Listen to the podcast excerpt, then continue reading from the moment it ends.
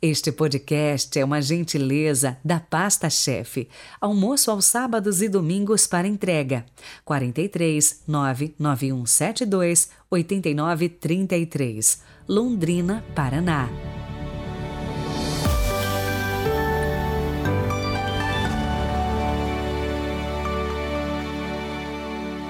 Olá, mais um podcast chegando aos seus ouvidos. É a palavra de Deus que penetra o nosso coração e faz a diferença nos nossos dias. Um prazer ser ouvido por você.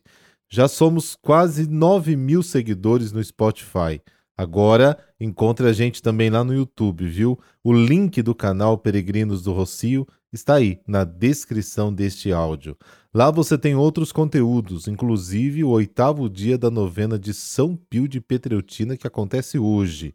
Hoje também a igreja celebra a festa de São Mateus Apóstolo, por isso ela se veste da cor litúrgica vermelho. Quarta-feira, 21 de setembro de 2022. Rezemos.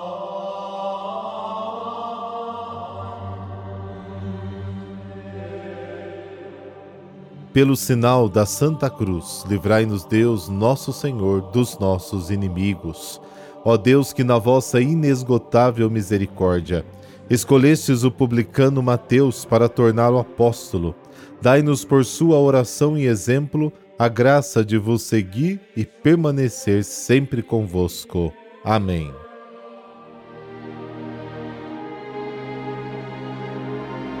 Mateus capítulo 9, versículos de 9 a 13. O Senhor esteja convosco, Ele está no meio de nós. Proclamação do Evangelho de Jesus Cristo segundo Mateus. Glória a vós, Senhor.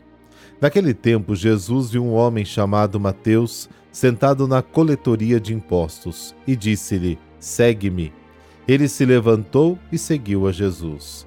Enquanto Jesus estava à mesa em casa de Mateus, vieram muitos cobradores de impostos e pecadores e sentaram-se à mesa com Jesus e seus discípulos. Alguns fariseus viram isso e perguntaram aos discípulos: Por que vosso mestre come com os cobradores de impostos e pecadores? Jesus ouviu a pergunta e respondeu: Aqueles que têm saúde não precisam de médico, mas sim os doentes. Aprendei, pois, o que significa: quero misericórdia e não sacrifício. De fato, eu não vim para chamar os justos, mas os pecadores. Palavra da salvação. Glória a vós, Senhor.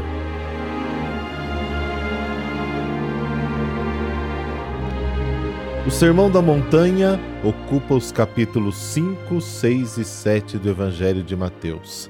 A parte narrativa dos capítulos 8 e 9 tem a intenção de nos mostrar como Jesus aplicou o que ele acabara de ensinar.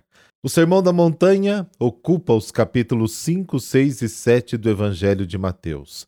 A parte narrativa dos capítulos 8 e 9 tem a intenção de nos mostrar como Jesus aplicou o que ele acabara de ensinar. No Sermão da Montanha, ensina o acolhimento. Agora, ele mesmo põe em prática acolhendo os leprosos, os estrangeiros, as mulheres, os doentes, os possessos, os paralíticos, publicanos, os impuros. Jesus rompe com as normas e costumes que excluíam e dividiam as pessoas. As primeiras pessoas chamadas a seguir Jesus são quatro pescadores, todos judeus. Agora, Jesus chama um cobrador de impostos, considerado pecador e tratado como um ser impuro pelas comunidades mais seguidoras do ensinamento dos fariseus. Nos outros evangelhos, esse cobrador de impostos é chamado de Levi.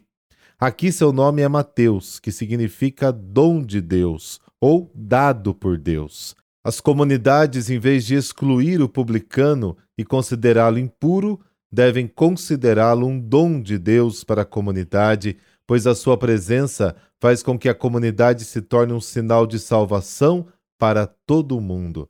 Assim como os quatro primeiros chamados, também o publicano Mateus deixa tudo o que tem e segue Jesus. Seguir Jesus envolve a obrigação de romper com muitas coisas. Mateus sai do fisco, sua fonte de renda, e segue o Senhor.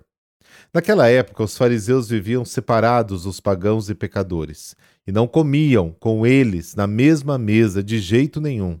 Os judeus cristãos tiveram que quebrar esse isolamento e sentar-se à mesa com os pagãos e os impuros, segundo o ensinamento dado por Jesus no Sermão da Montanha, expressão do amor universal de Deus Pai. A missão das comunidades era oferecer um espaço para quem não tinha.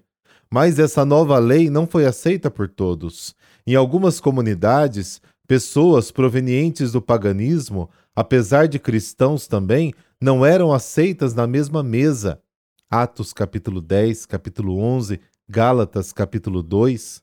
O texto do evangelho de hoje nos mostra Jesus sentado à mesa com publicanos e pecadores na mesma casa, em volta da mesma mesa.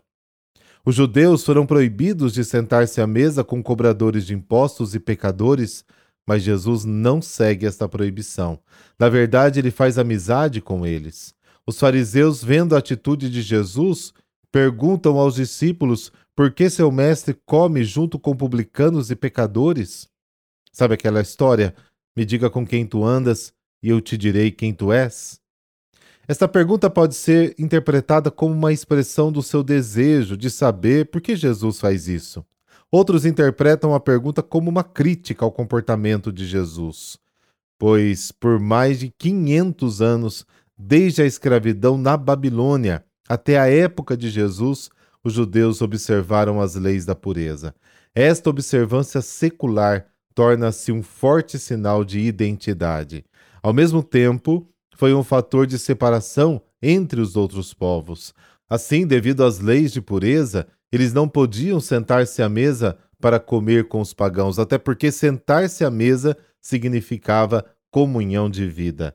Comer com os pagãos era contaminar-se, se tornar impuro. Os preceitos de pureza legal foram rigorosamente observados tanto na Palestina como nas comunidades judaicas da diáspora, ou seja, fora de Israel. No tempo de Jesus havia mais de 500 preceitos para manter a pureza. Nos anos 70, época em que Mateus escrevia, esse conflito era muito atual. Jesus ouve a pergunta dos fariseus aos discípulos e responde com dois esclarecimentos. A primeira explicação é tirada do senso comum. Não são os sadios que precisam de médico, mas os doentes. Desses esclarecimentos, Jesus explica e esclarece sua missão entre o povo: Eu não vim chamar os justos, mas os pecadores. Jesus nega as críticas dos fariseus, não aceita seus argumentos, pois nasceram de uma falsa ideia da lei de Deus. Ele mesmo invoca a Bíblia: quero misericórdia e não sacrifícios. Para Jesus, a misericórdia é mais importante do que a pureza legal. Ele se refere à tradição profética para dizer que a misericórdia vale muito mais para Deus do que todos os outros sacrifícios. Oséias capítulo 6, Isaías capítulo 1. Deus tem entranhas de misericórdia que se comovem diante das falhas do seu povo.